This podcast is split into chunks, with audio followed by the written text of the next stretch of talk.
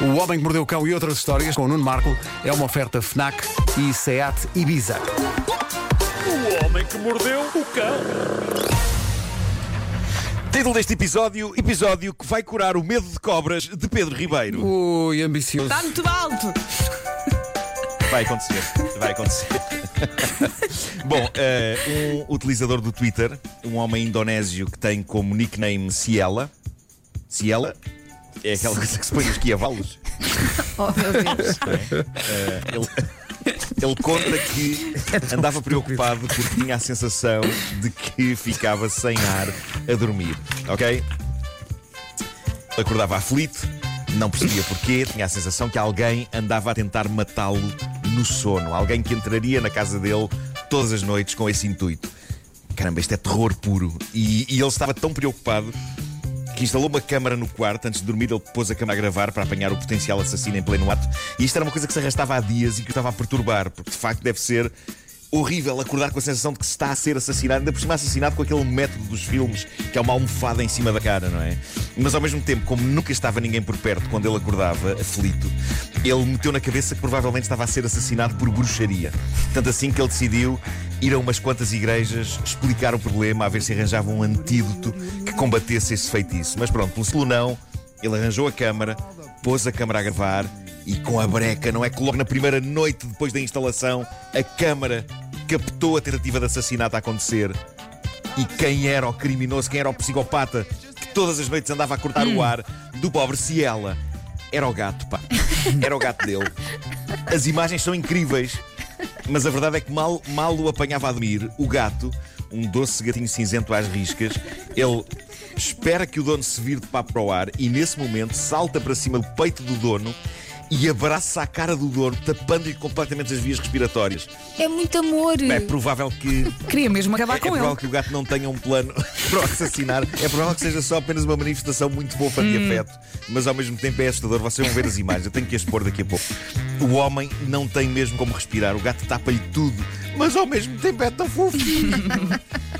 É que é tão fofinho o gato. Bom, nem de propósito esta notícia surge no mesmo dia que outra, que chega do Sudão e que diz que um avião foi forçado a fazer uma aterragem de emergência pouco depois de descolar. Isto porque de repente os pilotos aperceberam-se que com eles no cockpit estava um gato. E o pobre gato não estava nada feliz com o conceito de voar. Ainda ninguém percebeu como é que o gato entrou no avião sem ninguém dar por isso, mas a verdade é que o gato estava em fúria e então desata a atacar e a esgatanhar piloto e copiloto em pleno voo. O que os obrigou a aterrar o avião gato? para libertar. Passou-se. O gato. O gato passou-se. O gato passou-se e ninguém lhe bateu. É, Bom, pá, ah, referência. Referência, referência.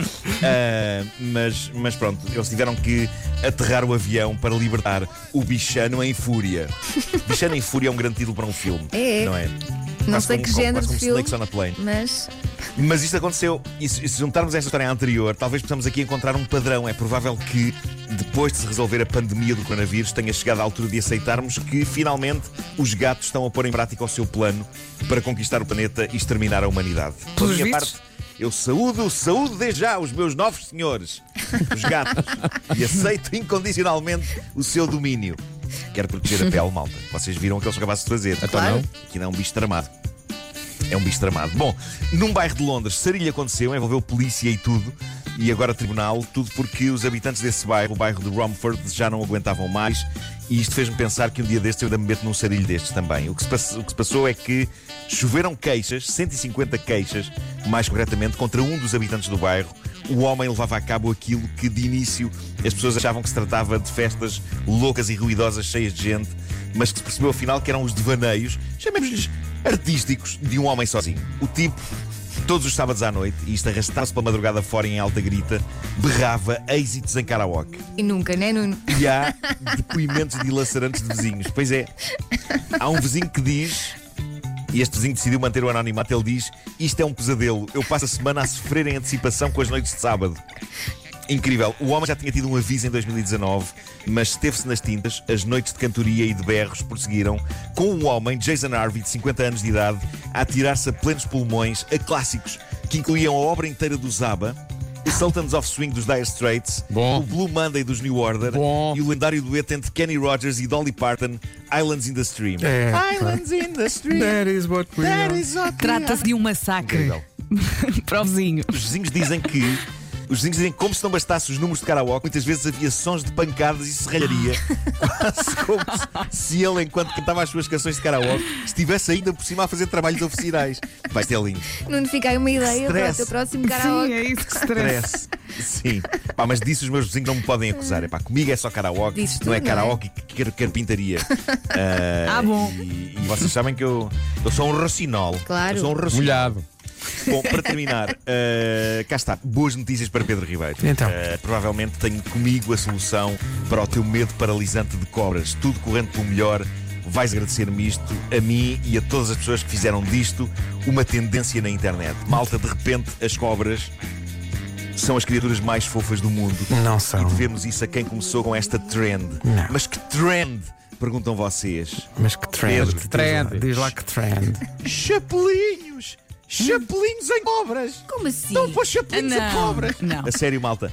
Há pessoas a tricotar, a tricotar e a cozer pequeninos e adoráveis chapéus e gorrinhos Mas como para é que cobras. prendem? Como é que prendem na cobra? E já está formada uma comunidade na internet só dedicada a isto. Cobras com chapinhos. Eu não sei como é que prendem. Há várias técnicas. Será que tem Eu vou um- mostrar um algumas fotos daqui a atilhozinho? pouco.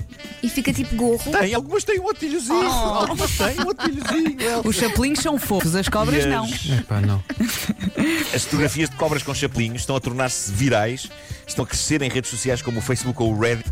Cobras com chapelinhos são o último grito de fofice. É que muda completamente, Pedro. Ah, por exemplo, temos. Há, um- há uma que é uma, um- um- uma cobrinha com um gorro que reproduz as orelhinhas e aqueles corniços das girafas. Que giro, não é? Que giro. Vais pôr no Instagram. tem- há uma. Vou, vou pôr, vou pôr. Há uma que tem uma, uma- tem uma crinazinha cor-de-rosa com um chifre amarelo, como se fosse um unicórnio. As cobras devem adorar. Depois há uma não é? outra. Há uma outra cobra a festejar o seu aniversário com um chapelinho em cone.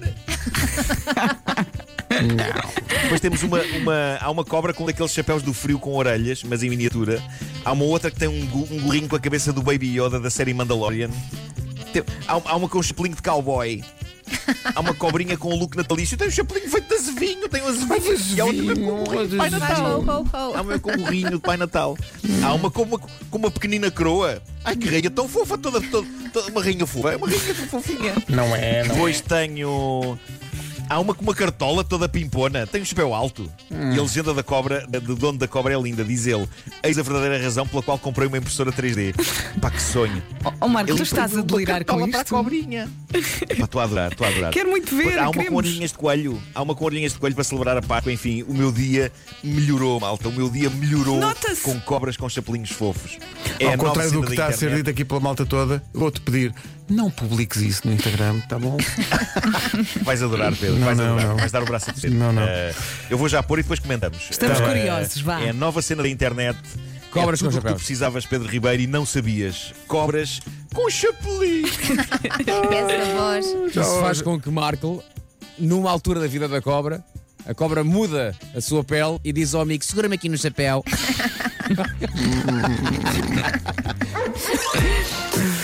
O Homem que Mordeu o Cão foi uma oferta Seat Ibiza, agora com a oportunidade única e também uma oferta FNAC, onde as novidades são primeiro. O cão.